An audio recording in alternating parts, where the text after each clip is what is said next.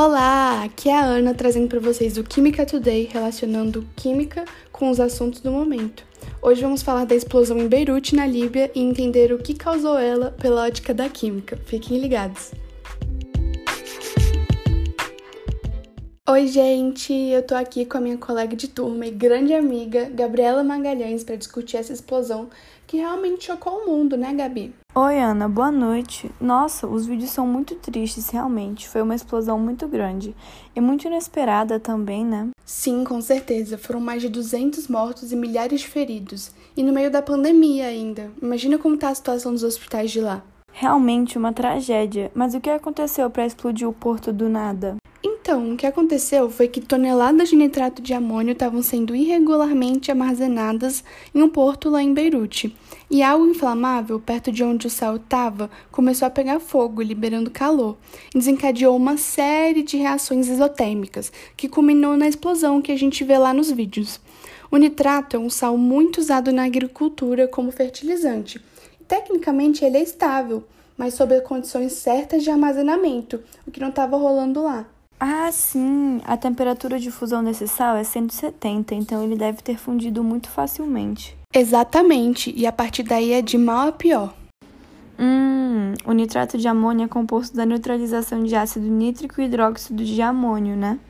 Exato, Gabi. Ácido nítrico é um ácido forte com elevado grau de ionização, e o hidróxido de amônio é uma base solúvel e fraca. Infelizmente, tudo isso talvez não teria acontecido se o sal fosse armazenado da forma correta. Por isso é importante ter a fiscalização. O recomendado é que ele fique em temperaturas baixas e quantidades pequenas, mas lá no porto tinha toneladas de nitrato de amônio. Eu vi também que ele ficou lá no porto parado por seis anos.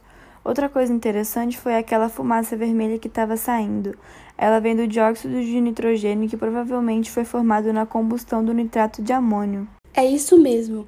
É muito interessante analisar o efeito que a química tem no dia a dia. Essa explosão afetou diretamente a política libanesa.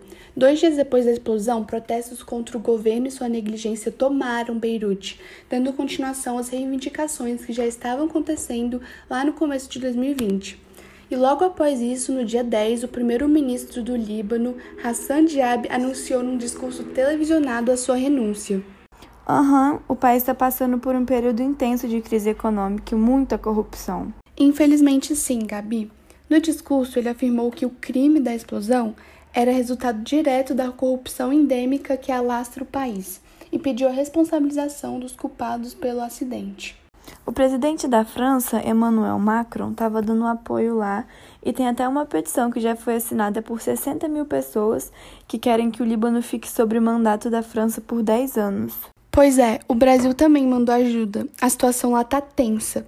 Mas é isso, pessoal. Esse foi o podcast de hoje. espero muito que vocês tenham gostado e aprendido algo. Gabi, muito obrigada pela sua ilustre presença e a gente se vê na próxima. Tchau! Você acabou de ouvir o Química Today, relacionando química com os assuntos do momento. Espero que tenham gostado.